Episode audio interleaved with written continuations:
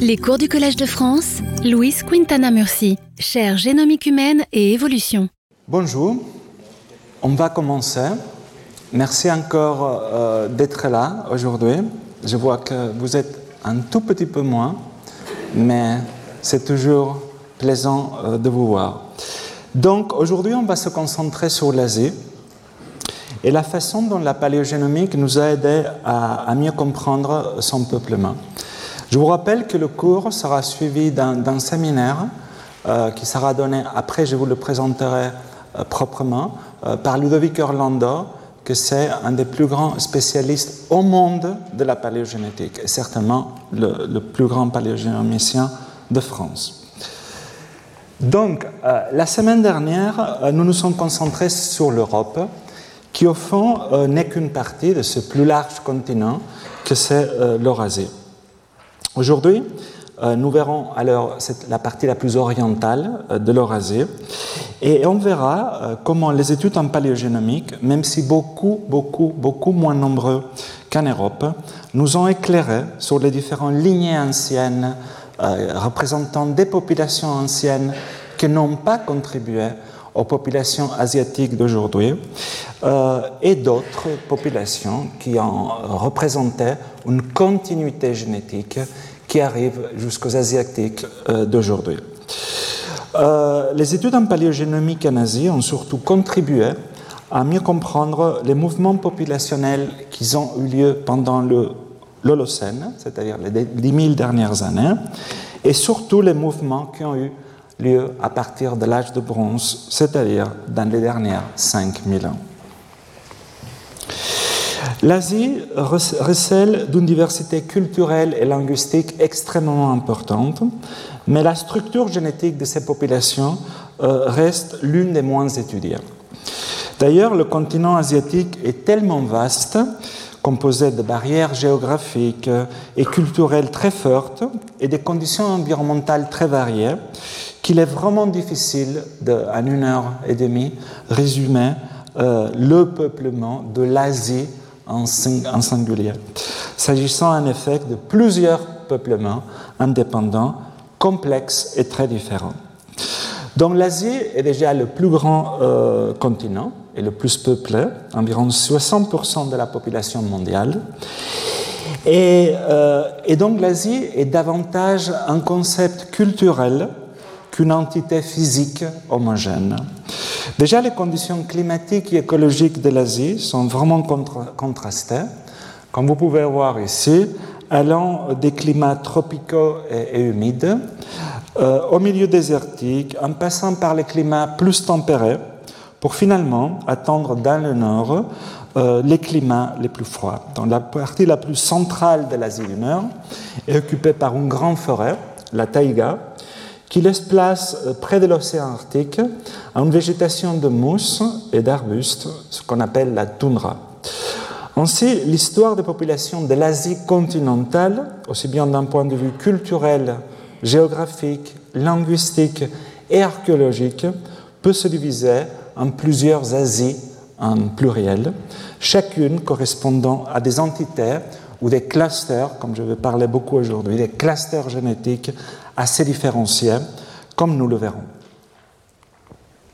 Les premières fossiles euh, d'Homo sapiens se trouvent en Afrique, comme on a vu déjà, et datent de la fin du Pléistocène moyen. Mais plus tard, l'homme moderne s'est dispersé en Asie et atteint les régions lointaines ensuite de l'Europe, d'Australie et finalement les Amériques. Étant donné que les Néandertaliens, les Denisoviens, et certains lignées du genre Homo du Pléistocène moyen étaient déjà euh, présentes en Asie avant l'apparition euh, des humains modernes, Homo sapiens. Euh, la façon dont les humains modernes se sont déplacés en Asie continue de faire l'objet d'intenses débats. Donc, dans ce cadre, les projets technologiques de la paléogénomique, ainsi que des nouvelles découvertes fossiles d'Homo sapiens en Asie, avec des datations de plus en plus sûres, ont permis de mieux comprendre, comme vous verrez, la formation des différentes populations asiatiques à partir du Pléistocène supérieur euh, jusqu'à nos jours. On sait aujourd'hui, grâce à des études multidisciplinaires, que même s'il y a eu probablement plusieurs sorties d'Afrique, comme on a vu, des humains modernes avant 60 000 ans, on a vu le premier jour que c'est probablement cette sortie, il y a 60 000 ans, qui était la sortie la plus fructueuse, qui a donné lieu à toute la diversité génétique qu'on voit aujourd'hui de la planète.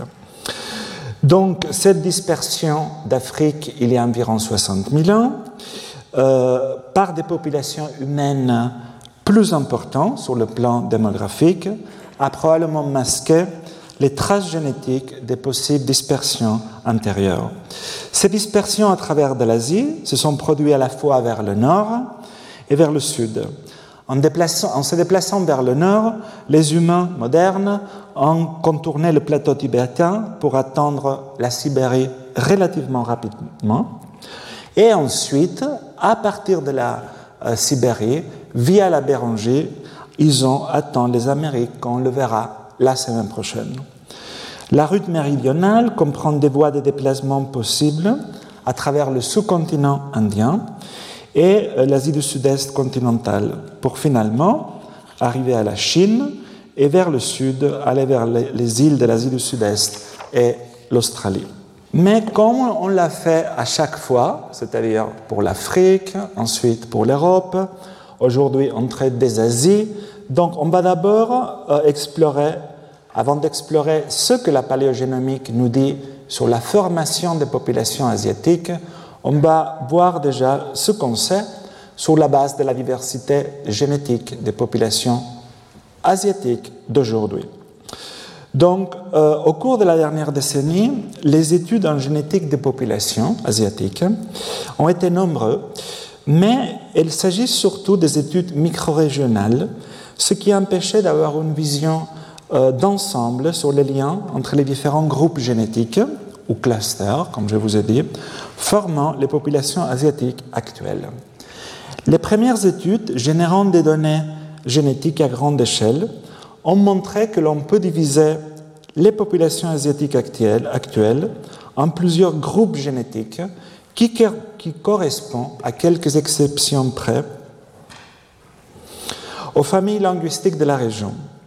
Dans cette étude pionnière, les auteurs ont analysé la diversité génomique de 1928 individus provenant de 47 pays de l'Asie, avec une couverture remarquable de l'Asie de l'Est et du Sud-Est.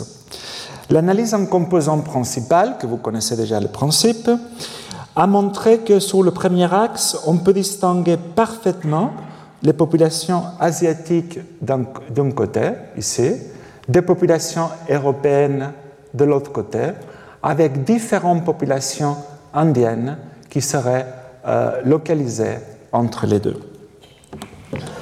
Mais on peut également observer certains groupes ethniques qui se détachent du reste ce qu'on va appeler des outliers. Ces exceptions s'appliquent à des composants génétiques associés à des populations isolées ou avec des histoires démographiques singulières, comme c'est le cas des Ouïghours en Chine, un peuple turcophone, aujourd'hui à majorité musulmane sunnite, habitant la région, autonome ouïghour de Xinjiang en Chine. On peut voir aussi les Malabris de Thaïlande et du Laos, groupe de chasseurs-cueilleurs nomades dont on dénombre aujourd'hui à peine 200 individus.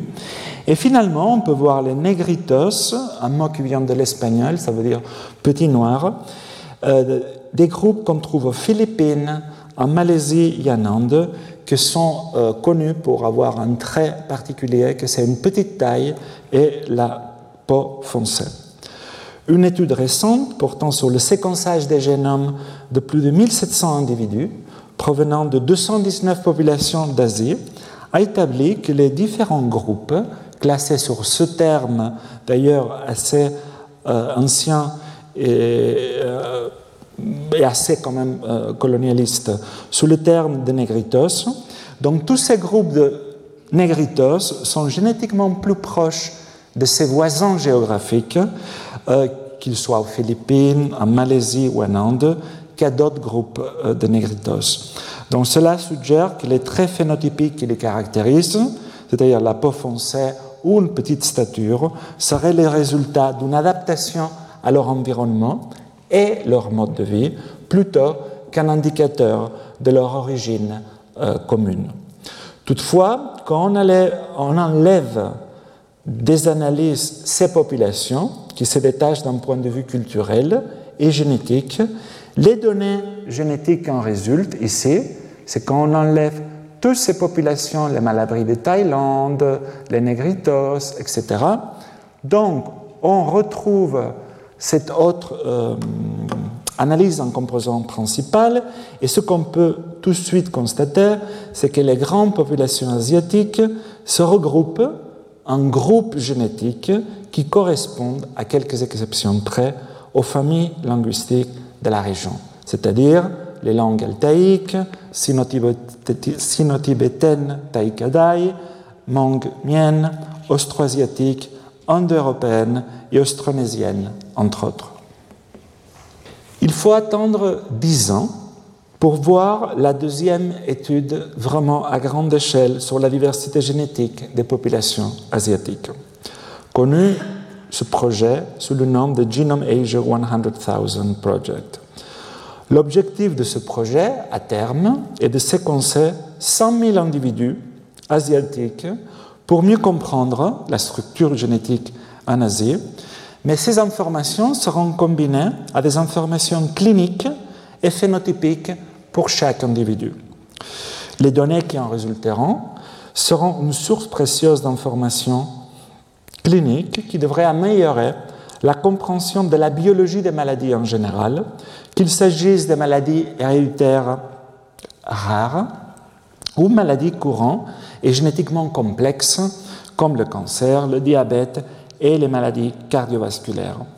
Donc, ça sont les résultats de ce qu'on appelle l'étude pilote. Ce n'est pas les 100 000 individus séquencés, mais c'est la première étape du projet. En l'occurrence, c'est 1800 individus, 1800 génomes provenant de 219 populations qui maximisent, ils ont choisi exprès des populations ainsi différentes pour maximiser la diversité ethnique et culturelle. Ainsi, l'ensemble des données comprend des populations de la Malaisie, la Corée du Sud, la Mongolie, la Chine, la Papouasie-Nouvelle-Guinée, l'Indonésie, les Philippines, le Japon et la Russie. L'Asie du Sud est particulièrement bien représentée, comme vous pouvez voir à droite, avec presque 700 individus de différentes parties de l'Inde et du Pakistan, étant donné leur diversité linguistique, culturelle, mais aussi phénotypique. Donc, les analyses de structure ou de métissage que vous connaissez déjà, je vous rappelle que chaque lignée, c'est un individu, et chaque, on prend ici, on voit un individu qui est à 40% orange et à 60% jaune, et je vous rappelle que pour, 40, pour chaque individu, on colore son génome avec différentes couleurs qui représentent les différentes origines génétiques de chaque individu et donc après des différentes populations. Donc l'analyse de structure de ces données a montré 12 grands groupes génétiques bien différenciés en Asie. À titre de comparaison, on peut voir d'abord les Africains, ici, un groupe d'Africains en rouge, et euh, les Européens après, ici, en jaune. Et à partir d'ici, on a toutes les populations asiatiques. On peut voir déjà qu'on peut distinguer, tout ça sont les individus indiens, et on peut distinguer les individus indiens locuteurs des langues indo-européennes ou ce qu'on appelle euh, les individus indiens euh, des groupes tribaux qui parlent pour la plupart des langues euh, dravidiennes. Donc on peut voir déjà une distinction génétique entre eux.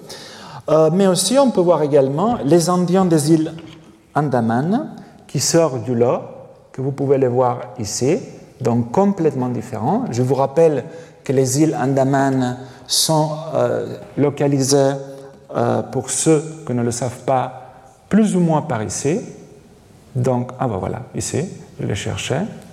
Et sont ces îles où il y a euh, différents groupes de chasseurs-cueilleurs, dont un en particulier qui est un des groupes euh, pas approchés par les humains. Et il y a quand même une, protection assez importante que enfin le gouvernement indien a mis euh, qu'on ne peut pas s'approcher de cette île à quelques kilomètres de la côte. Je vous rappelle que les rares personnes qui se sont approchées, ils ont été menacés avec des flèches et certains sont morts par ce euh, groupe tribal. Donc, ensuite, on peut voir aussi les Mélanésiens d'Océanie. Pardon. Ici. et les populations du nord de l'Asie, et de la Mongolie. Et enfin, on a un groupe de natifs américains comme euh, contrôle, qu'on verra la semaine prochaine.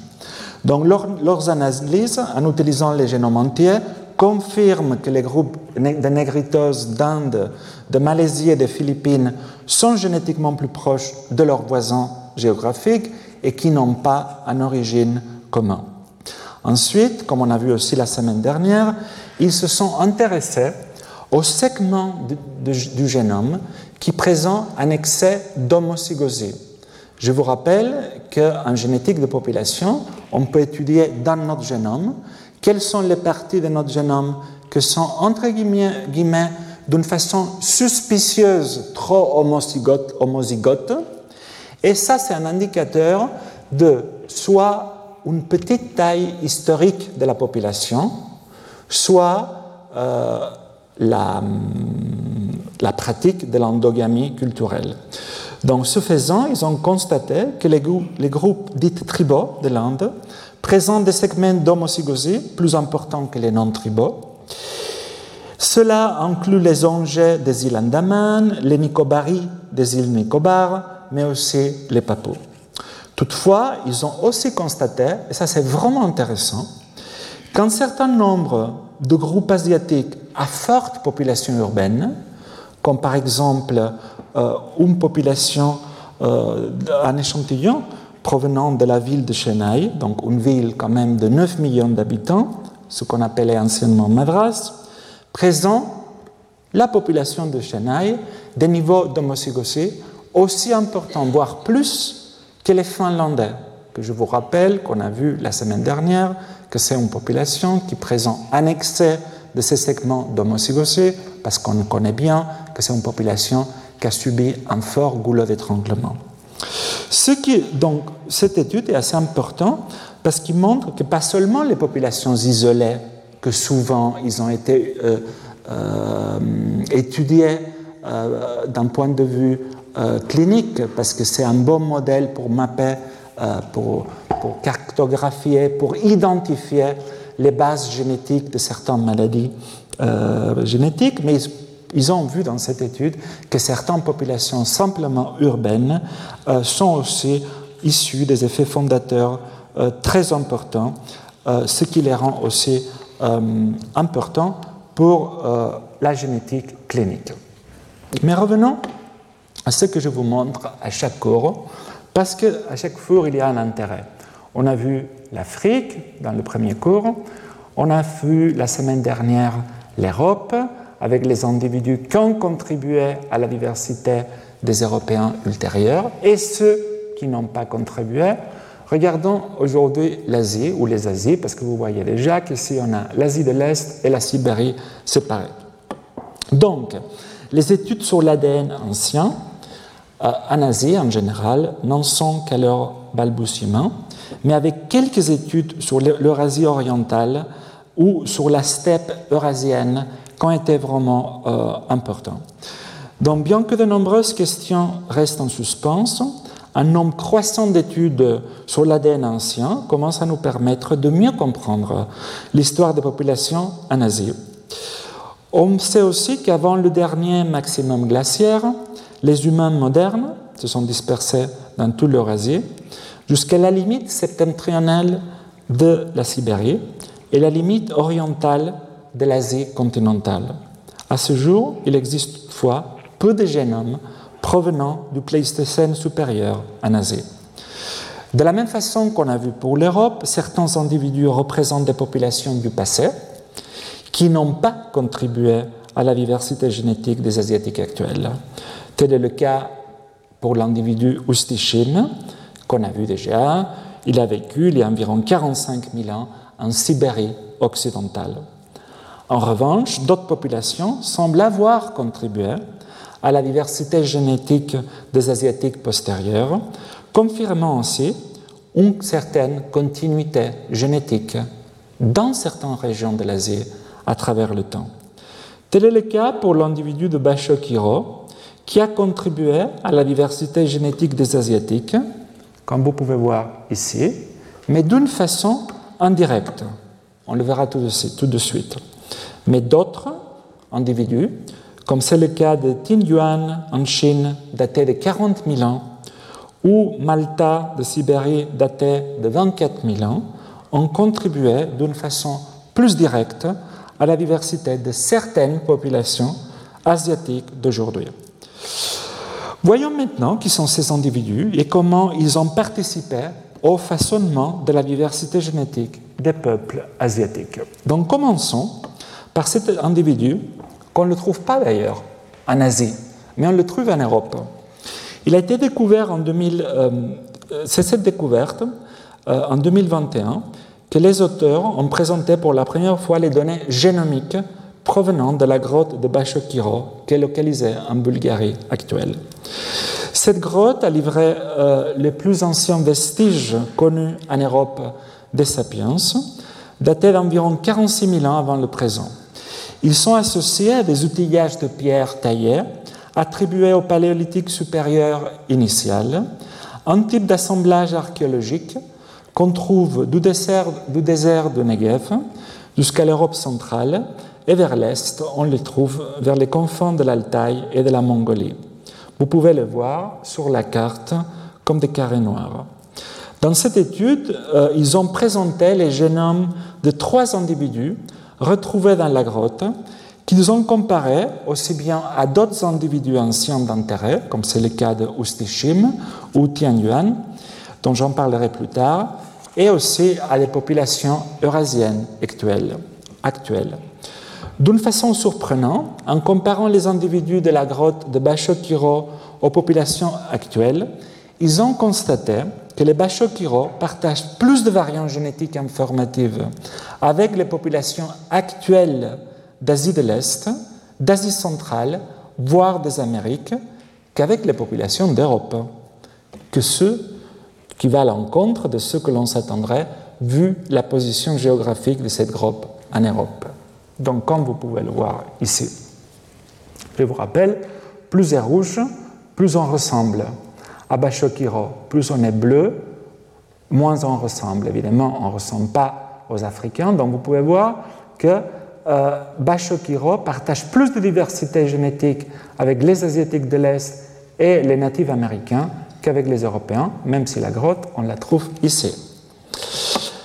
Ensuite, à l'aide des graphiques de métissage à droite, que vous connaissez déjà, ils ont exploré les modèles d'histoire démographique qui expliquent le mieux les données génétiques.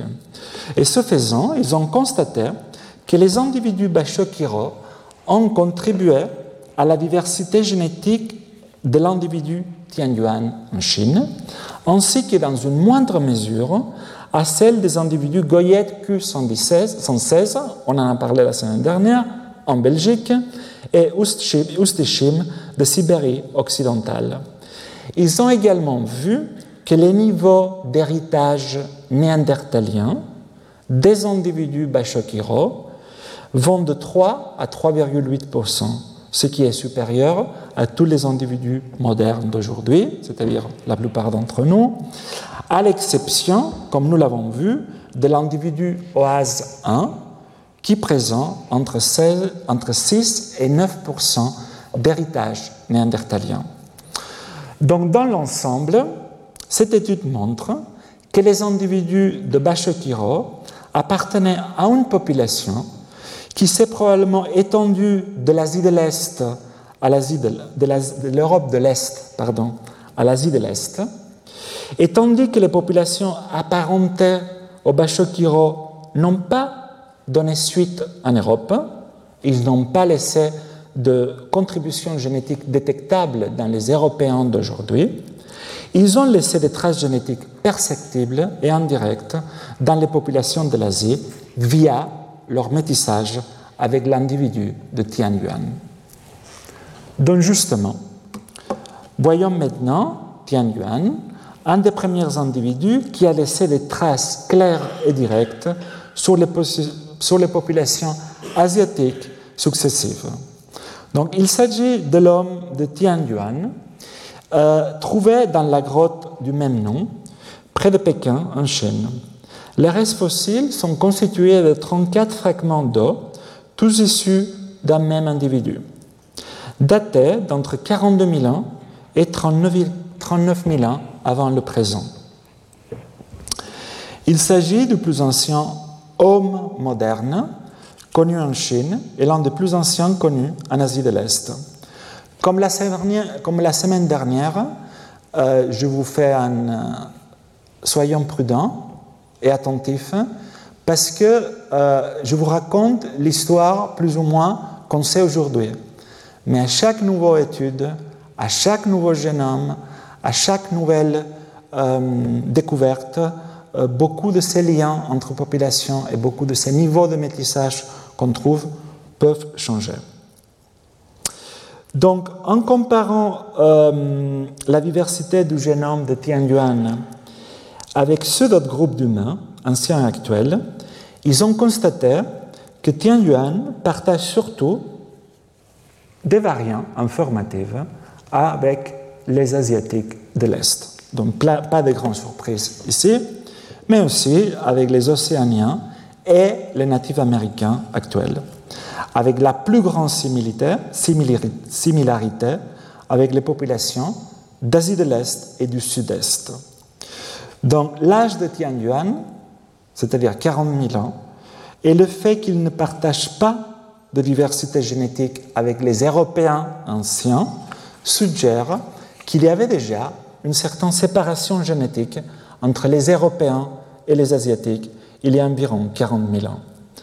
Encore une fois, ils ont détecté que Tian Yuan porte à peu près autant d'ADN néandertalien que les autres Eurasiens du Paléolithique supérieur, 4-5%, ce qui est plus toujours que les Européens d'aujourd'hui, entre 1 et 2%, ce qui est toujours cohérent, on en a parlé la semaine dernière, avec l'hypothèse selon laquelle la sélection négative agissant depuis l'introgression, a réduit petit à petit la quantité d'ADN néandertalien dans les génomes actuels des Eurasiens. Enfin, même si la plupart des populations asiatiques de l'Est et amérindiens partagent un nombre similaire d'allèles avec Tianyuan, trois populations sortent d'où là et sont les Surui et les Caritiana du Brésil, sont des peuples de l'Amazone, et les Chané dans le nord de l'Argentine et le sud de la Bolivie, qui partagent plus de mutations informatives avec euh, l'individu de Tianyuan que les autres populations amérindiennes. Donc le fait que Tianyuan, qui vivait en Asie continentale il y a environ 40 000 ans, présente des affinités avec certaines populations sud-américaines si fortes, suggère qu'une population apparentée à l'individu de Tianyuan était autrefois largement répandue dans l'Asie de l'Est et que cette population a persisté au moins jusqu'à la colonisation des Amériques et qu'elle a contribué au génome de certaines populations amérindiennes plus que d'autres. On verra ça en détail la semaine prochaine. Allons maintenant encore plus à l'est de l'Asie et plus au nord. Une région qui comprend le plateau mongol, le nord de la Chine, l'archipel japonais, la péninsule coréenne et les régions montagneuses de l'extrême orient russe. Le but de cette étude était d'étudier la structure génétique ancienne de la région, c'est-à-dire le nord de l'Asie de l'Est. Ils ont ainsi généré de nombreux données génétiques à partir de 25 humains, de la région du fleuve Amur, nord-est, qui est localisé au nord-est de la Chine, ayant vécu dans la région dans des dates qui vont de il y a 33 000 ans à 3400 ans. Et se sont surtout concentrés sur l'individu AR33K qui aurait vécu dans la région il y a environ 33 000 ans. Donc, d'une façon intéressante, ils ont montré que AR33K et Tianyuan, ici en rouge, et que l'on sait Tianyuan plus vieux que AR33K de 7000 ans, sont ceux qui partagent le plus de diversité génétique avec les populations de l'Asie de l'Est.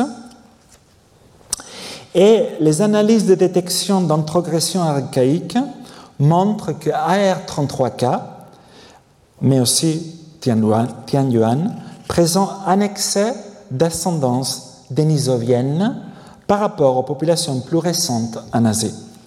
Ce qui évoque la situation qu'on a vue déjà par rapport à Néandertal. En outre, à différence de Tianyuan, AR33K ne, ne partage plus d'allèles avec certaines populations amérindiennes qu'avec d'autres. Donc il est donc possible qu'une structure de population complexe ait déjà existé avant la période du dernier maximum glaciaire dans le nord de l'Asie de l'Est.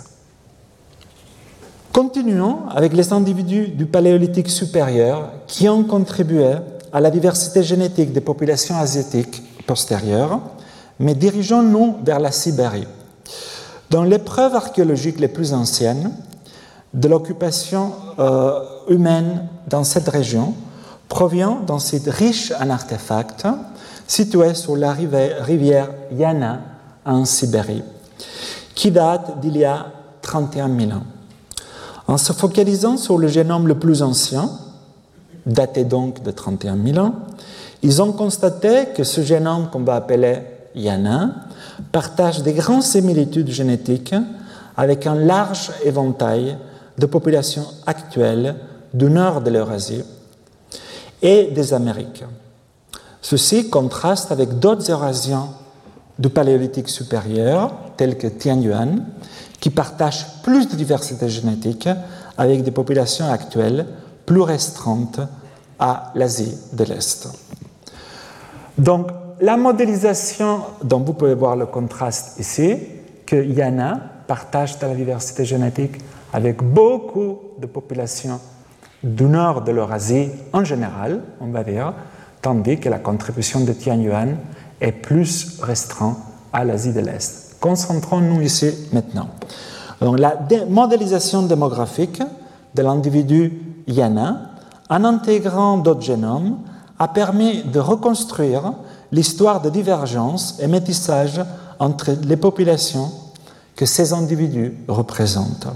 Ils ont aussi montré une divergence précoce de la lignée Yana, qui représente les anciens nord-sibériens, à environ 39 000 ans.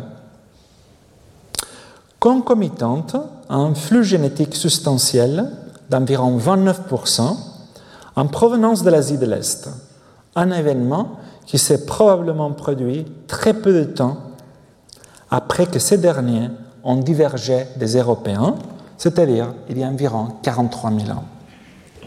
Ainsi, la population qu'on appelle des anciens nord-sibériens, j'y reviendrai, représente une lignée distante ayant des affinités à la fois avec les anciens européens et les premières asiatiques de l'Est. Dans les anciens nord-sibériens ont par la suite, il y a environ 27 000 ans, contribué du matériel génétique à la hauteur d'environ 17% à une autre population, les anciens paléo-sibériens, dont on en parlera aussi plus tard.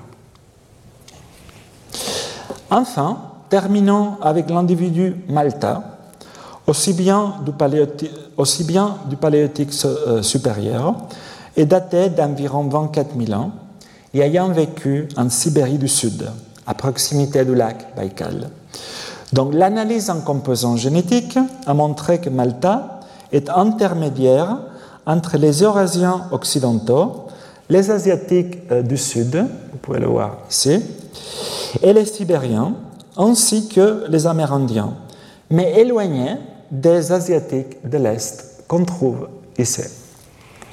En outre, la diversité génétique de Malta est particulièrement partagée avec, premièrement, les Amériques et, deuxièmement, le nord-est de l'Europe et le nord-ouest de la Sibérie.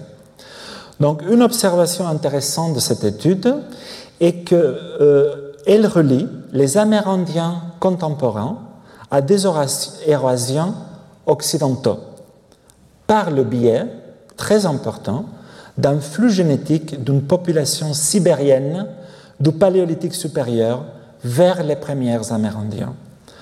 Donc la présence à l'est de l'Asie d'une population apparentée aux, Européens contemporains permet d'envisager que les caractéristiques crâniennes non asiatiques des premiers Américains proviennent d'une migration à travers la Béranger, plutôt que par un voyage transatlantique depuis l'Ibérie, comme le propose l'hypothèse qu'on a vue déjà un peu, hmm, on va dire, curieuse, l'hypothèse solutraine. Aussi, la présence d'une ancienne signature génomique de l'Eurasie occidentale, l'Europe en gros, dans la région du Baïkal, avant et après le dernier maximum glaciaire, suggère que certaines parties du centre-sud et de la, de la Sibérie ont été occupées par des humains pendant les phases les plus froides de la dernière période glaciaire. D'ailleurs, le séquençage d'un autre sibérien, que vous voyez aussi ici, du centre-sud, à Fontova Gora 2, datant d'environ 17 000 ans, a révélé les signatures génétiques similaires que celles de Malta, ce qui suggère que la région a a été continuellement occupée par des humains tout au long du dernier maximum glaciaire.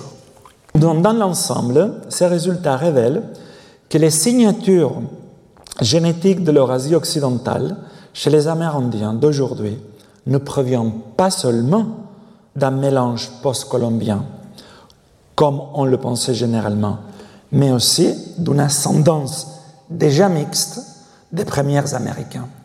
On en parlera plus vendredi prochain.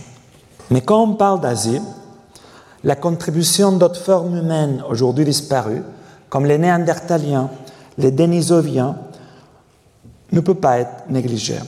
D'une part, l'Asie est le point de rencontre des Néandertaliens et des Denisoviens, puisqu'on y retrouve les deux lignées. Et d'autre part, l'Asie, c'est le lieu où l'homme de Denisova a été découvert.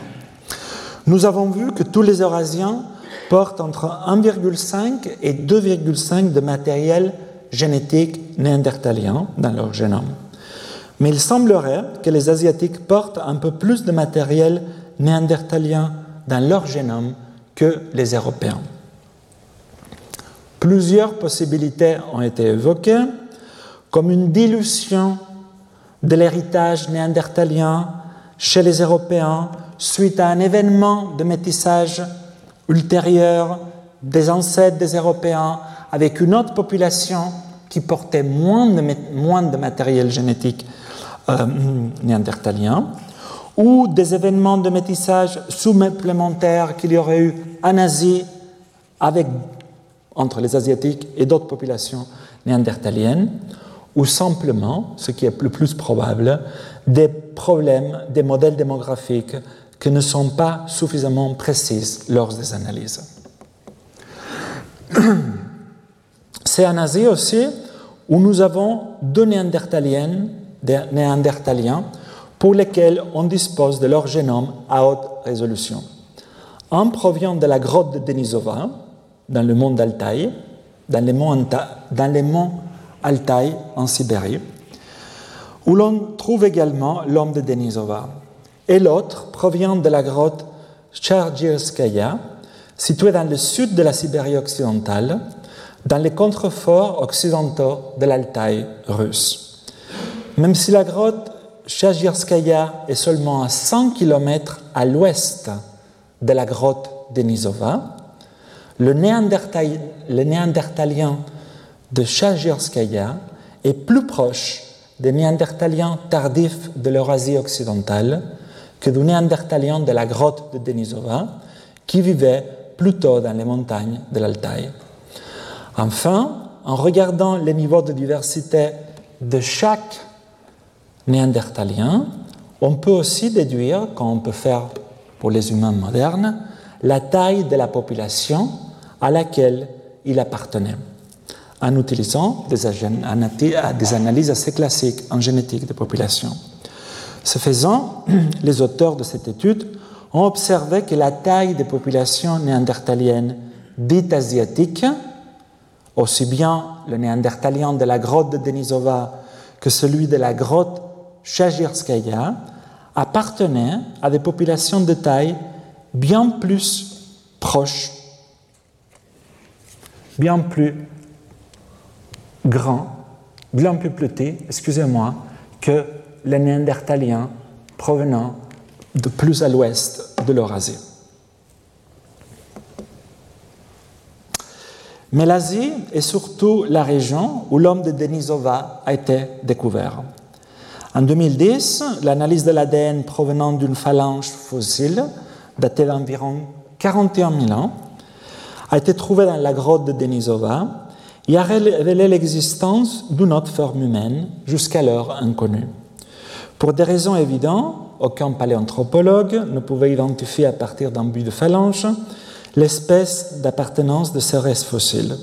C'est là qu'on a pu apprécier la puissance de la paléogénomique, car c'est grâce à la paléogénomique et seulement grâce à elle qu'on a pu identifier une nouvelle forme humaine, les Denisoviens, qui auraient vécu en Asie il y a environ entre 50 et 110 000 ans. L'analyse de son génome a montré que les Denisoviens se seraient séparés des Néandertaliens il y a environ 400-500 000 ans. Comme nous l'avons vu déjà, à la suite d'une succession de métissages ayant eu lieu entre il y a 45 000 ans et 30 000 ans, tous les Asiatiques portent dans leur génome du matériel denisovien à hauteur de moins de 1%, à l'exception des populations du sud-est asiatique et du Pacifique, pour lesquelles le pourcentage peut atteindre 3%. On en parlera la semaine prochaine quand on verra l'histoire des populations du Pacifique. Mais n'oublions pas qu'à différents des Néandertaliens, pour lesquels on dispose de plusieurs génomes, on ne dispose actuellement que d'un seul génome denisovien. Toutefois, en 2019, l'équipe de Jean-Jacques Hublin, que vous connaissez aussi, s'est intéressée à une mandibule qui avait retrouvé dans la grotte de Baibisha un sanctuaire bouddhiste à Xiae, à 3000 mètres d'altitude dans le plateau tibétain. Dans la mandibule, la mandibule, qu'on appellera Xiae, date d'au moins 160 000 ans. Mais malheureusement, la recherche d'ADN ancien n'a rien donné. Mais ils se sont intéressés alors à l'analyse paléoprotéomique, c'est-à-dire ce n'est pas l'analyse de l'ADN ancien, mais c'est l'analyse des protéines anciennes. anciennes. Et c'est là que les résultats ont montré que cette mandibule appartient à une population dominine très proche des Denisoviens, de la même, de la grotte de Denisova, ce qui élargit un peu plus nos connaissances sur l'ère de répartition euh, des Denisoviens, vu que la mandibule été trouvée au Tibet. Mais revenons toujours à la grotte de Denisova. Elle est mondialement connue, non seulement pour avoir fourni euh, la découverte des Denisoviens, mais aussi pour avoir fourni une multitude de débris d'eau d'animaux divers, de Denisoviens et aussi de Néandertaliens, euh, de Néandertaliens. Tandis que nous avons beaucoup d'informations génétiques sur le Néandertalien de l'Ouest, ici en bleu, on connaît relativement peu la diversité génétique des Néandertaliens plus à l'Est. Et c'est dans ce but qu'en 2018, une étude menée par l'équipe de Svante Paabo, je vous en ai déjà parlé, prix Nobel de médecine et physiologie de, 2022, s'est intéressée à cette grotte en pensant trouver et séquencer plus de néandertaliens de l'Est. Et ils se sont intéressés euh, à l'origine d'un fragment osseux qui était dans la grotte de Denisova. Donc, la datation directe au radiocarbone a montré qu'il avait plus de 50 000 ans Et l'étude de l'épaisseur corticale et les données génétiques par la suite a montré qu'il s'agissait d'une fillette âgée d'environ 13 ans au moment de sa mort. Mais l'étude de l'ADN a montré qu'il ne s'agissait pas d'un néandertalien. En effet, euh, quand les chercheurs ont séquencé leur génome, la surprise a été de taille, car les données de séquence de son génome, qui ont été comparées un néandertalien de la grotte de Denisova et au seul génome qu'on a de Denisoviens, a montré que c'était une fille mixte et qui était la fille d'une mère néandertalienne et d'un père denisovien. Cela suggère que les métissages entre groupes d'anciens humains, en l'occurrence un néandertalien, une néandertalienne et un denisovien, étaient courants lorsqu'ils se rencontraient. Un autre, ils ont vu que la mère néandertalienne de cette fille de 13 ans provenait d'une population qui était plus étroitement apparentée aux néandertaliens de l'Ouest, vers l'Europe, qu'aux néandertaliens de l'Altaï, que c'est où on se trouvait. Ce que suggère des mouvements déjà importants des néandertaliens de l'Ouest vers l'Est et à l'inverse. Enfin, l'identification d'un descendant direct ici d'une néandertalienne et d'un dénisovien d'une part, et d'un humain moderne, on l'a vu la semaine dernière, OAC1, qu'avait entre ses arrière-grands-parents un néandertalien, suggère que les métissages, soit entre groupes d'hommes dits archaïques, soit entre groupes d'hommes archaïques et d'hommes modernes, étaient bien plus fréquents de ceux que l'on pensait. Voici un des derniers exemples des génomes anciens provenant de l'Asie de l'Est. Il s'agit d'une calotte crânienne dominine découverte dans la vallée de Salkit, au nord-est de la Mongolie. Sur la base des premières études morphologiques, elle avait été associée aux Néandertaliens, voire à l'Homo erectus asiatique. Et elle a été datée au radiocarbone entre 33, il était en gros 33 000 ans avant notre ère. Mais l'analyse de son génome a montré qu'il s'agit bien d'un homme moderne, en l'occurrence d'une femme. Son génome montre qu'elle est semblable à l'individu de Tianyuan en Chine, qu'on a vu, vieux de 40 000 ans, et qui est plus proche des Asiatiques de l'Est et des Amérindiens d'aujourd'hui que des Eurasiens de l'Ouest. Comme vous pouvez voir, avec le code de couleur, toujours. Toutefois, des analyses plus approfondies montrent qu'il y aurait eu des événements de métissage entre les ancêtres de ces individus de l'Est, représentés par Salkit et Tianyuan, et les ancêtres des Européens, ce qui expliquerait bien le lien observé, même euh, en petite mesure, entre Salkit et certains Européens, comme Goyette Q116. Ensuite, il y aurait eu des migrations bidirectionnelles entre la population représentée par Salkit en Mongolie et celle représentée par Yamna en Yana excusez-moi, en Sibérie avant 30 000 ans. Finalement, ils ont estimé que la proportion néandertalienne dans le génome de Salkit est d'environ 1,7%, ce qui est similaire aux Eurasiens euh, d'aujourd'hui. Cependant, les génomes de Salkit et de Tianyuan présentent des quantités similaires d'ancêtres denisoviens et fournissent ainsi des preuves directes que les ancêtres des humains modernes qui vivaient en Asie de l'Est il y a 40 000 ans avaient déjà rencontré les Denisoviens et s'étaient déjà mélangés avec eux parce qu'ils portent les traces dans leur génome. En outre, la comparaison des segments denisoviens présents dans les génomes de Salkit et de Tianyuan à ceux des populations actuelles montre, vous pouvez le voir ici, un chevauchement en rouge avec plusieurs populations d'Asie, euh, ou des populations ayant des ancêtres asiatiques récents comme celles hawaïens. Mais pas avec les océaniens, qui pourtant arborent la proportion la plus importante au monde des matériels denisoviens. En conclusion, ça montre déjà qu'il y avait deux grands groupes de Denisoviens, ceux à l'est de l'Europe et ceux au sud-est. Et on l'a vu et on le reverra avec beaucoup plus de détails la semaine prochaine. Voyons, maintenant plus particulièrement les histoires des populations de l'Asie, ou les populations des Asies, car leur histoire est complètement différente. Commençons par l'histoire des populations de l'Asie centrale et l'Asie du Sud, ici, d'une façon assez grossière, représentée euh, en jaune.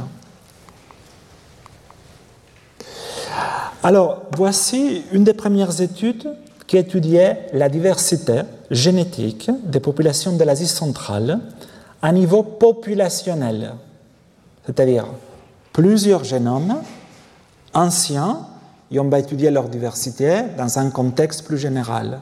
Pas un génome, Tianyuan ou Sana, ou tous ces noms qu'il faut retenir. Et je vous. C'est pas grave si vous ne les retenez pas, parce que moi, dans deux semaines, je ne les saurai plus non plus.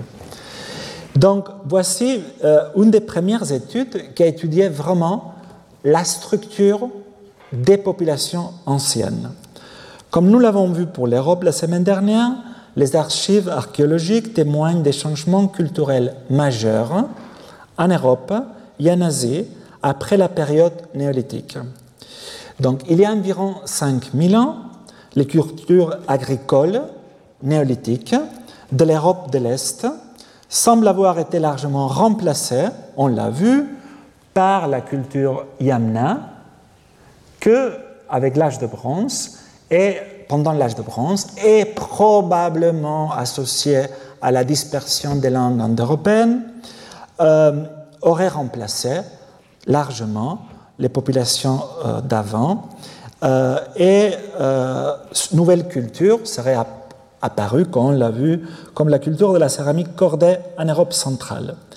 En Asie occidentale et centrale, les chasseurs-cueilleurs dominaient encore au début de l'âge de bronze sauf dans les montagnes de l'Altaï et le bassin de Minusinsk, où existait la culture d'Afanasievo, qui présente une grande affinité culturelle avec la culture yamna. Il y a environ 4000 ans, une nouvelle culture est apparue, dans l'Oural, la culture de Sintacha, qui est associée à l'élevage des chevaux, dont nous, avons ici le plus grand spécialiste au monde qui vous parlera après. Ces innovations se sont rapidement répandues en Asie, où elles ont donné naissance à la culture Andronovo. On a déjà vu les conséquences de ces transitions durant l'âge de bronze en Europe. Mais regardons maintenant la situation génétique en Asie centrale.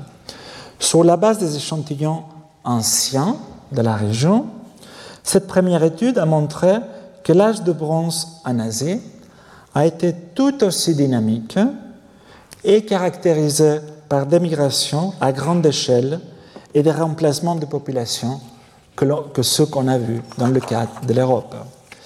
Il se voit déjà que les individus appartenant à la culture d'Afanasievo au début de l'âge de bronze sont génétiquement indiscernables des individus yamna, ce qui confirme une vraie expansion des populations. Vous voyez ici les yamna.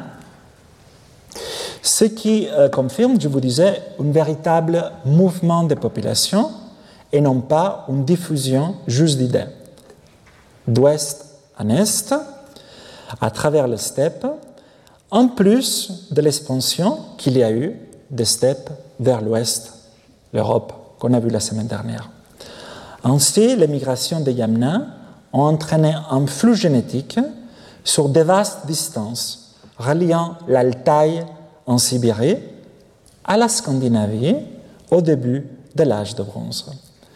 Dans la culture d'Andronovo est génétiquement étroitement liés au peuple de la culture de Sintacha et commence déjà à se distinguer des Yamna et des Afanasyavo. Vous pouvez voir déjà qu'il commence à avoir des différences génétiques. Donc, Andronovo représente une extension temporelle et géographique du patrimoine génétique des Sintacha.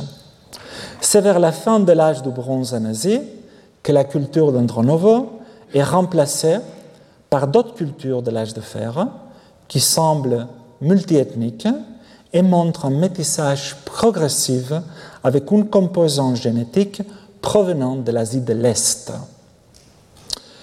Toutefois, les individus de l'âge de fer d'Asie centrale présentent encore des niveaux plus élevés de diversité génétique occidentale que les populations contemporaines de la région.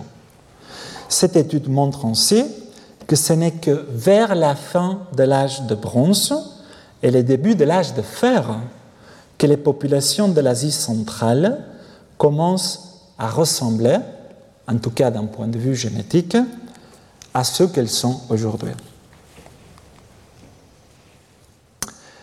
Mais pour mieux comprendre la structure génétique et la formation des populations de l'Asie centrale et du Sud, cette étude a séquencé les génomes de plus de 500 individus d'Asie centrale et du Sud ayant vécu de la période mésolithique jusqu'à nos jours.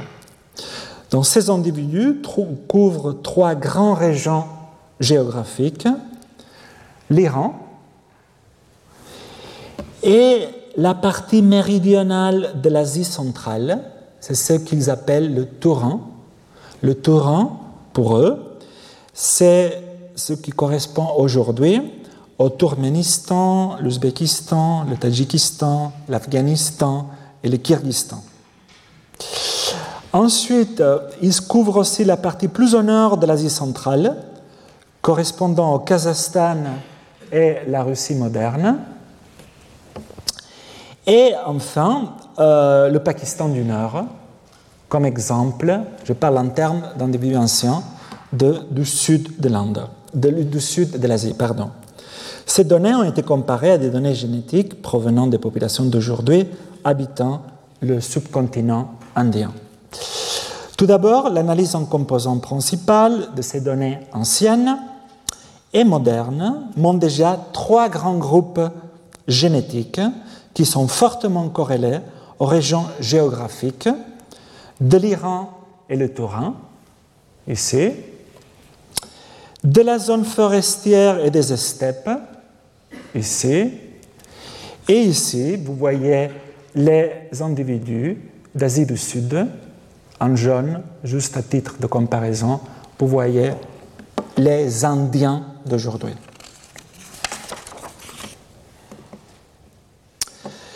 Ensuite, ils se sont concentrés sur les changements de composition génétique des populations avant et après l'arrivée de la culture agricole, donc du Mésolithique juste avant l'âge de bronze.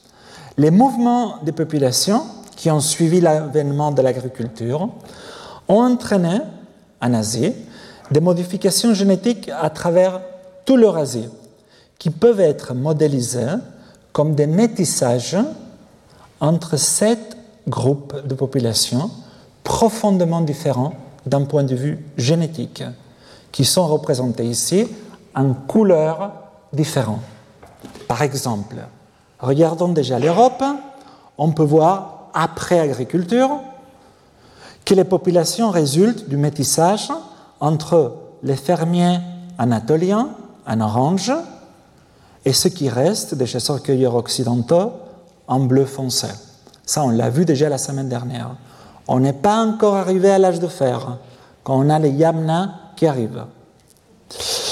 Si l'on regarde la région de l'Iran et le Touran, maintenant, on perçoit déjà un gradient de diversité génétique avec plus de diversité associée aux fermiers anatoliens à l'ouest, en orange, et plus de diversité associée aux fermiers iraniens à l'est, en rouge.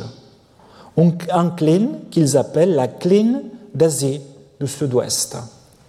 en gros, je vous rappelle, la semaine dernière, on a vu agriculture quelque part dans le croissant fertile, ça se diffuse culturellement, principalement un peu dans la région, ça se diffuse encore plus vers l'Anatolie, et en tout cas d'un point de vue génétique, ce n'est que les Anatoliens grecs et géants qui partent vers l'Europe et amènent l'agriculture. Donc en Asie, vous voyez déjà qu'il y a plusieurs foyers.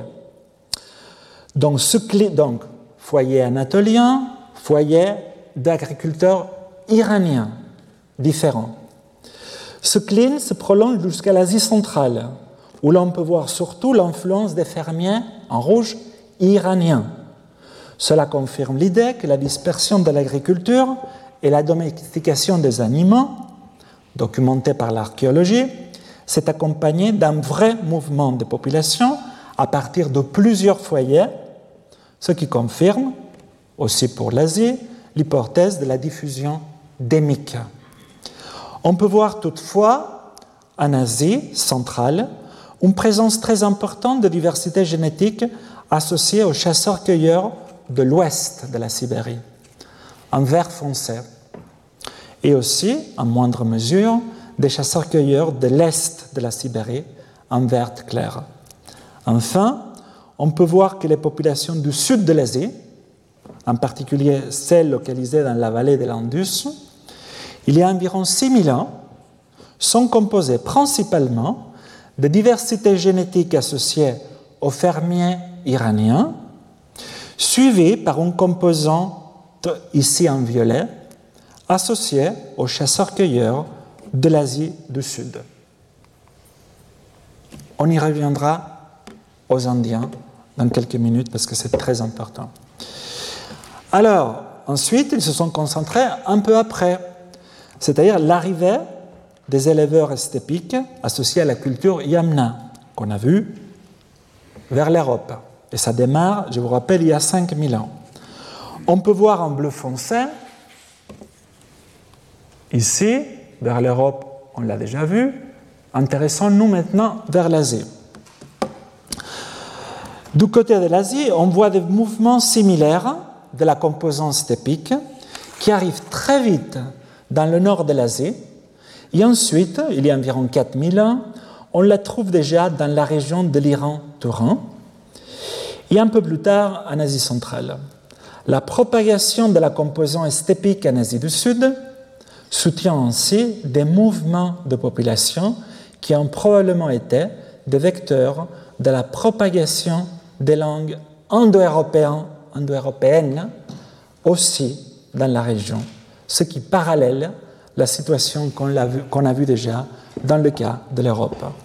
En outre, en Asie du Sud, après le déclin de la civilisation de la vallée de l'Indus, cette population s'est mélangée d'une part avec des groupes du nord-ouest ayant un composant stépique pour former ce qu'on appelle les ancêtres des Indiens du Nord, et d'autre part, cette même population s'est métissée avec des groupes locaux de chasseurs-cueilleurs pour former ce qu'on appelle aujourd'hui les ancêtres des anciens du Sud, dont les descendants directs vivants de ce qu'on appelle les ancêtres des anciens du Sud, aujourd'hui, les plus proches seraient par exemple les populations des îles Andaman dans les fameux Onge.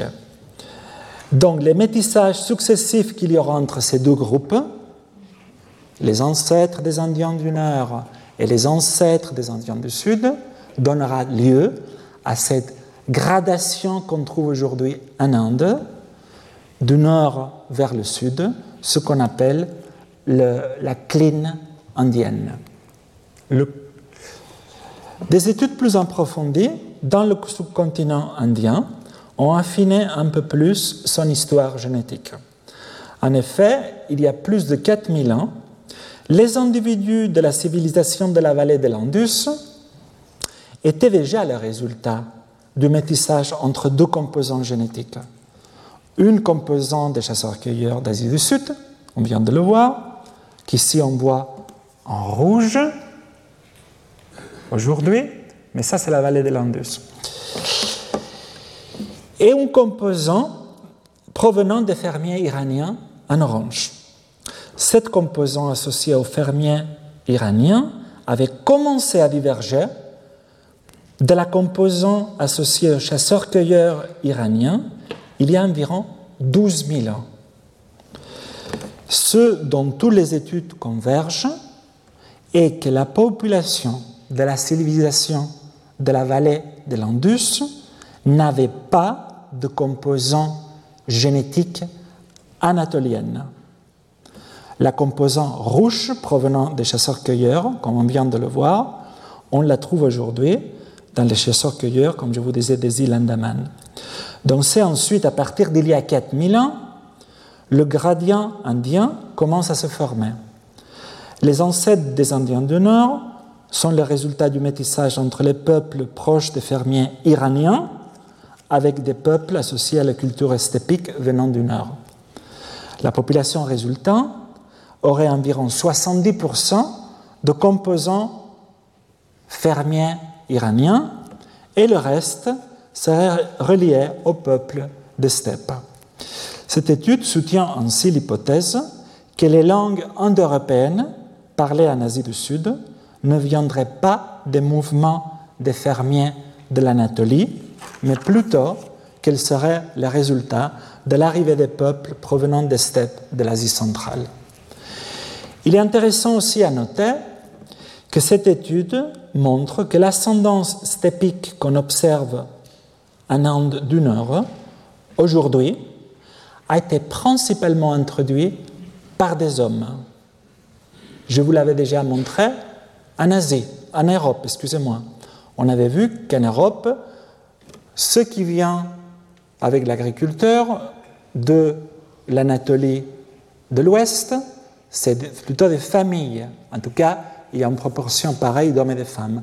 Tandis que la culture yamna, c'est plutôt des hommes.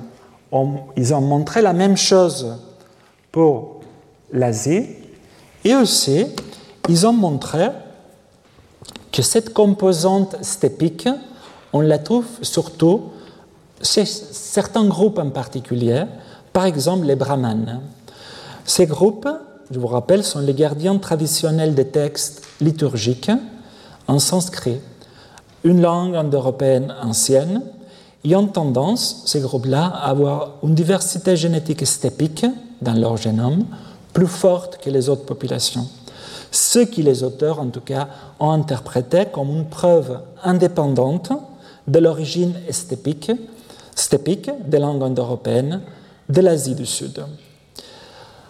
En revanche, les ancêtres des Indiens du Sud sont le résultat de plusieurs événements de métissage entre les peuples proches des fermiers iraniens et les chasseurs-cueilleurs de l'Asie du Sud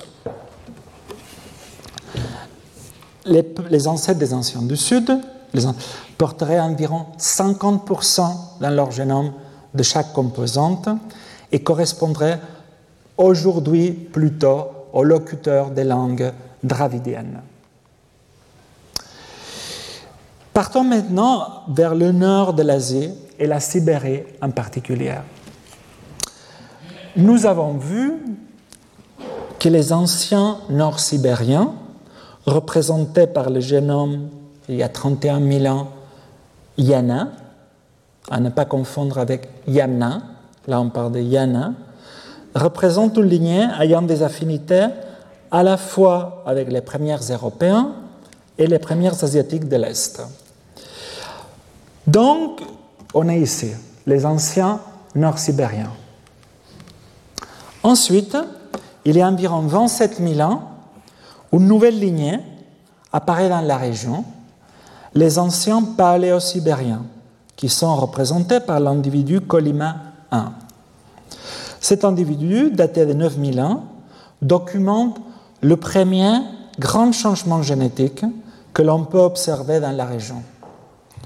En plus, l'individu Colima I représente le parent le plus proche de la population amérindienne ancestrale du nord-est de la, Sibérie, qui était découvert à ce jour. On verra plus en détail les relations entre les anciens sibériens et les peuples natifs de l'Amérique lors du cours de la semaine prochaine. En tout cas, les anciens paléosibériens résultent probablement de plusieurs événements de métissage entre une lignée plutôt asiatique de l'Est, représentée par des génomes d'individus retrouvés dans la grotte de la peur du diable, et des populations avec une composante génétique associée aux anciens nord-sibériens. Cette composante génétique paléo-sibérienne, ancienne, était fréquente dans d'autres régions sibériennes jusqu'au début de l'âge de bronze. Ensuite, il y a eu encore un remplacement populationnel dans la région. Et les anciens paléo-sibériens ont été largement remplacés par ce qu'on appelle les néo-sibériens, d'origine essentiellement asiatique de l'Est, représentés toujours par les individus retrouvés dans la grotte de la peur du diable. Donc, pour résumer, la plupart des populations néo-sibériennes peuvent être modélisées comme étant majoritairement d'origine asiatique de l'Est, avec des proportions variables de composants stépiques provenant de l'Ouest, et les plus grandes proportions de cette dernière, donc de la composante qui arrive de l'Ouest, que se métisse avec une composante typique de l'Est, on la trouve dans l'Altaï, à la fois de l'époque actuelle, les populations de l'Altaï d'aujourd'hui, et dans les contextes archéologiques plus récents de l'âge de bronze et l'âge de fer. Donc, dans l'ensemble, ces résultats, ainsi que d'autres projets qu'il y a eu, d'autres euh, études qu'il y a eu après, montrent des mouvements de population et des métissages considérables dans le sud et l'est de la Sibérie pendant l'Holocène, au cours desquels les groupes se sont dispersés dans multiples directions. Après l'arrivée des néo-sibériens, il y a eu davantage de continuité génétique dans la région et moins de remplacements majeurs, comme on a vu auparavant. En effet, il y a un niveau assez élevé de continuité génétique dans la région, par exemple, de la grotte de la peur du diable au cours de l'Holocène, sans remplacement majeur de population. En revanche, si on part maintenant entre le néolithique et l'âge du bronze dans la région du lac Baïkal, il y a eu encore des remplacements de population. Au sud, donc, lac Baïkal, au sud de la Sibérie, avec d'abord, il y avait des individus associés aux Asiatiques de l'Est, genre individus retrouvés dans la grotte de la peur du diable, qui sont remplacés par une genre de résurgence des individus avec une composante paléosibérienne qui se métissent avec la composante provenant des steppes euh, associée à la culture Afanasievo. Donc, comme vous voyez, euh, la Sibérie deux grands remplacements de population, suivis d'un remplacement partiel après au lac du Balkai, et une certaine continuité génétique dans la région plus à l'est. Et finissons, finissons avec la région vraiment la plus compliquée qui existe, que c'est l'Asie du Sud-Est, si on peut le compliquer encore plus.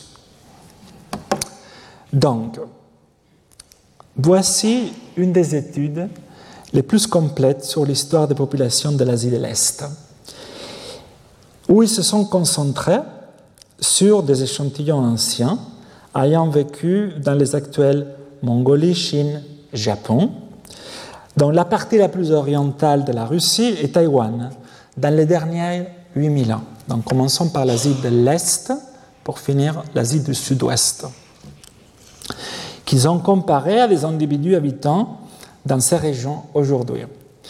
L'analyse en composants principal, que vous voyez à droite, montrent qu'en général, la diversité génétique corrèle avec la géographie et met en lumière trois grands groupes. Les groupes du bassin de l'amour, qui correspond aux populations anciennes et actuelles du bassin du fleuve Amour, et sur le plan linguistique, aux locuteurs des langues Tungus et du Nift. On voit aussi le groupe du plateau tibétain, qui est plus fortement représenté par les anciens habitants du Népal et les peuples tibétains autochtones. Et enfin, on trouve le groupe de l'Asie du Sud-Est qui maximisé dans l'ancienne population de Taïwan et chez les individus d'Asie orientale parlant des langues taïkadai, austroasiatiques et austronésiennes. Les analyses de modélisation et de métissage à travers le temps montrent différents composants génétiques que se métissent et qui sont à la base des populations de l'Asie de l'Est.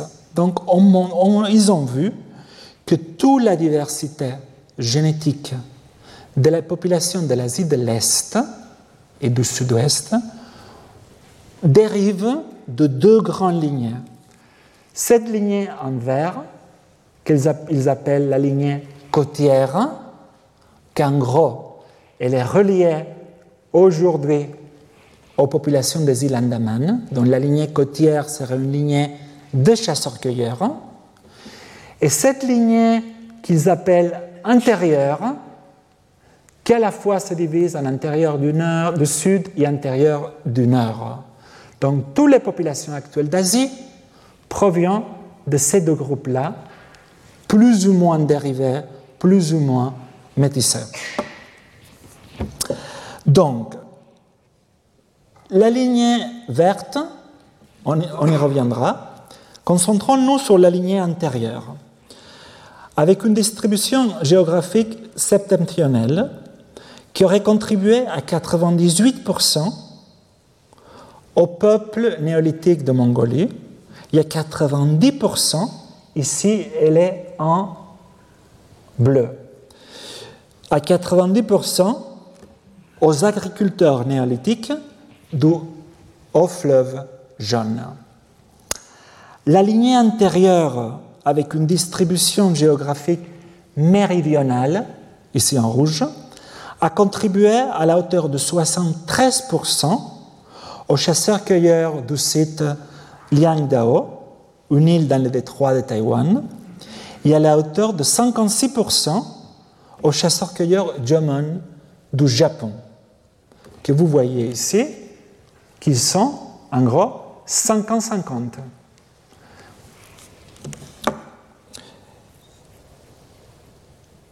La lignée septentrionale antérieure, liée à Tianyuan, a également contribué aux agriculteurs de la rivière Liao, environ 67%, et à Taïwan, 25%. Le reste de l'ascendance de ces derniers groupes étant lié aux chasseurs-cueilleurs méridionaux de Liangdao. Les contributions de la lignée côtière en verte, dont les plus proches vivants aujourd'hui sont les Onje des îles Andaman. Donc cette contribution, on la retrouve plutôt dans les groupes côtières.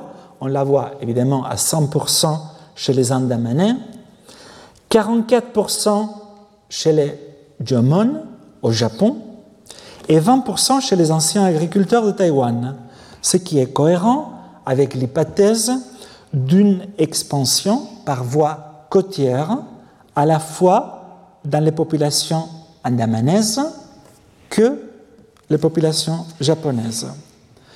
Bien que le Tibet ne soit pas une région côtière, la contribution relativement élevée de cette lignée verte aux anciennes populations tibétaines, on en trouve environ 16% de contribution côtière, suggère que les chasseurs-cueilleurs tibétains représentent une branche de séparation précoce de cette expansion côtière du Pléistocène, tardif, que s'est étendue à l'intérieur des terres et a occupé le haut plateau tibétain.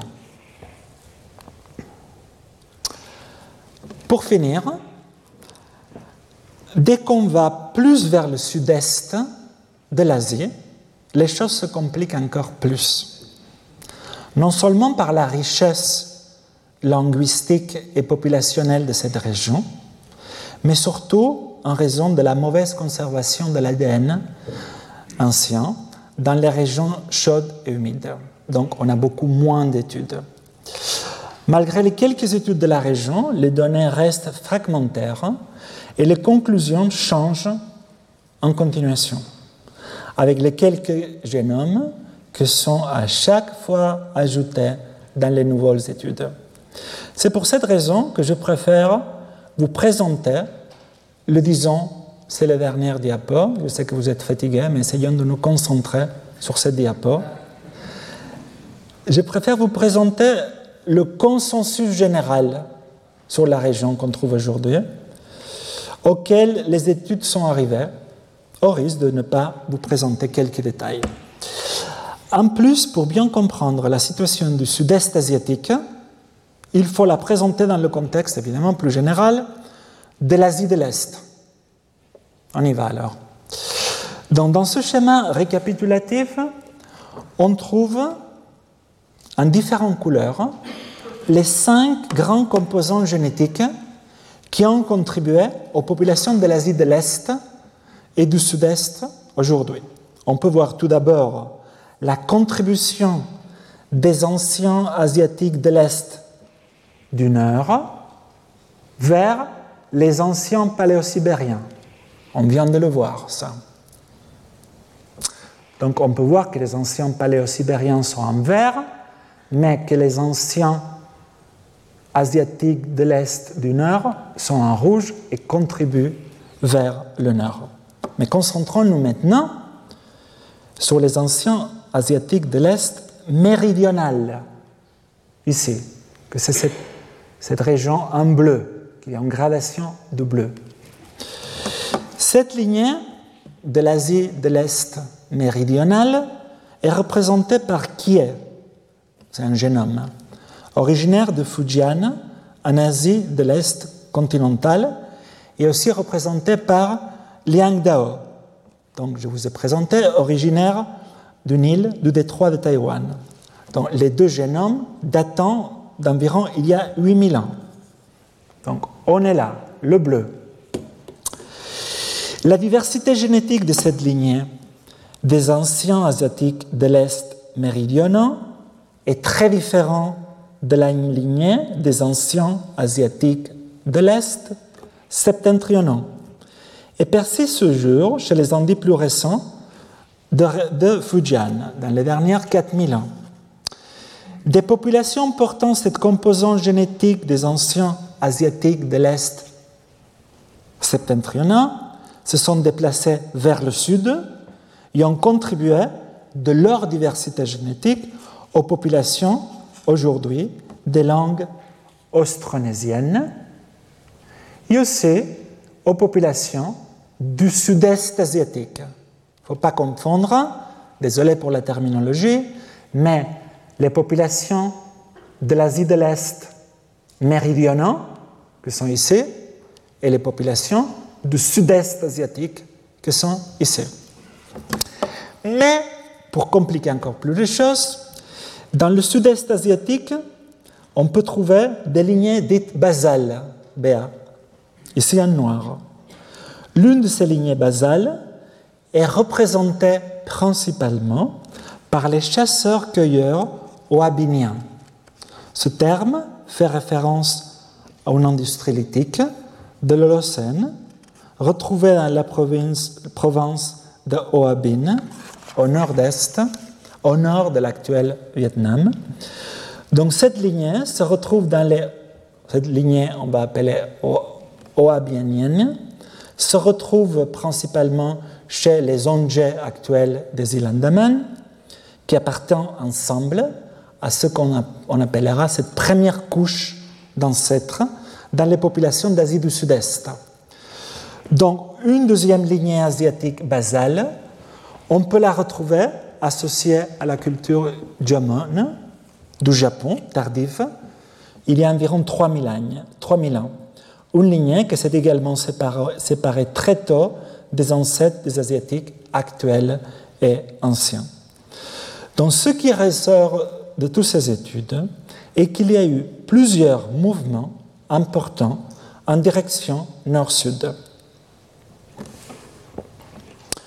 qui ont ensemble façonné la diversité génétique des populations d'aujourd'hui. Donc en gros, il y a eu au moins trois grandes migrations vers le sud au cours de l'Holocène, comme en témoigne 1. La présence de la composante génétique des anciens asiatiques de l'Est du Nord qu'on la retrouve dans les anciens asiatiques de l'Est du Sud. Vous voyez que c'est un peu rouge ici, vers le bleu. Deux, les métissages qu'on observe ici entre la lignée basale oabinienne et les asiatiques de l'Est méridionaux. Donc, cette composante bleue qu'on la retrouve aussi un peu en bas. Et enfin, les liens entre les échantillons du sud de la Chine et les peuples dits austronésiens. Donc, l'expansion de la composante génétique est-asiatique en Asie du Sud-Est, il y a environ 4000 ans, montre que le flux génétique en provenant du sud de la Chine a eu une influence majeure sur la composition génétique des Asiatiques du Sud-Est. En fin de compte, c'est le métissage entre la composante asiatique basale associée aux chasseurs-cueilleurs, ce qu'on appelle cette première couche, et la composante est-asiatique plus tardive associée aux agriculteurs, aux agriculteurs, la deuxième couche, qui a contribué à la diversité actuelle des Asiatiques du Sud-Est. Enfin, les Asiatiques de l'Est méridionaux présentent la plus grande similitude avec des peuples astronésiens actuels, ce qui est cohérent avec une origine proto-austronésienne de la côte sud-est de la Chine continentale. Les descendants des proto-austronésiens pourraient s'être dispersés à Taïwan, en sachant que la divergence entre les aborigènes de Taïwan et les Chinois Han se situe aux alentours de 8-10 000 ans déjà. Donc la façon dont ces individus se sont déplacés de Taïwan vers les Philippines ils ont peuplé, comme vous allez voir, toute l'Océanie lointaine et proche. Dans les dernières 3000 ans, c'est le plus grand voyage maritime de l'histoire de l'homme. On le verra la semaine prochaine. Donc finissons le cours avec le Tibet. La lignée tibétaine est représentée ici par des individus anciens ayant vécu sur le plateau tibétain il y a environ 3000 ans avec les Tibétains actuels. La comparaison entre les anciens asiatiques de l'Est montre que la lignée tibétaine partage davantage de liens avec les asiatiques de l'Est du Sud. C'est-à-dire les anciens Tibétains ressemblent, plus aux asiatiques de l'Est du Sud, les bleus. Cependant, c'est une. Euh, une déduction basée que sur quelques génomes, et l'ADN ancien du Tibet fait encore cruellement défaut et nécessite des recherches évidemment beaucoup plus approfondies. Par rapport, pour finir, ce qui est vraiment important, c'est que par rapport à, si on, se concentre maintenant sur le sud-est asiatique, c'est que par rapport à d'autres régions du monde où on voit des grandes expansions de population, des diffusions endémiques des populations, associé à une grande famille linguistique. On l'a vu par l'expansion des langues bantoues en Afrique. Vous voyez une expansion des peuples qui amène une grande famille linguistique dans des millions de locuteurs. On a vu la même chose pour les langues indo-européennes en Europe, probablement venant de la région des steppes. Mais là, le sud-est asiatique, on voit au moins des représentants de cinq familles linguistiques différentes, tous nés, toutes nées probablement dans la région, et tous se sont répandus à l'espace de quelques milliers d'années. Encore une fois, on ne comprend pas beaucoup le comment.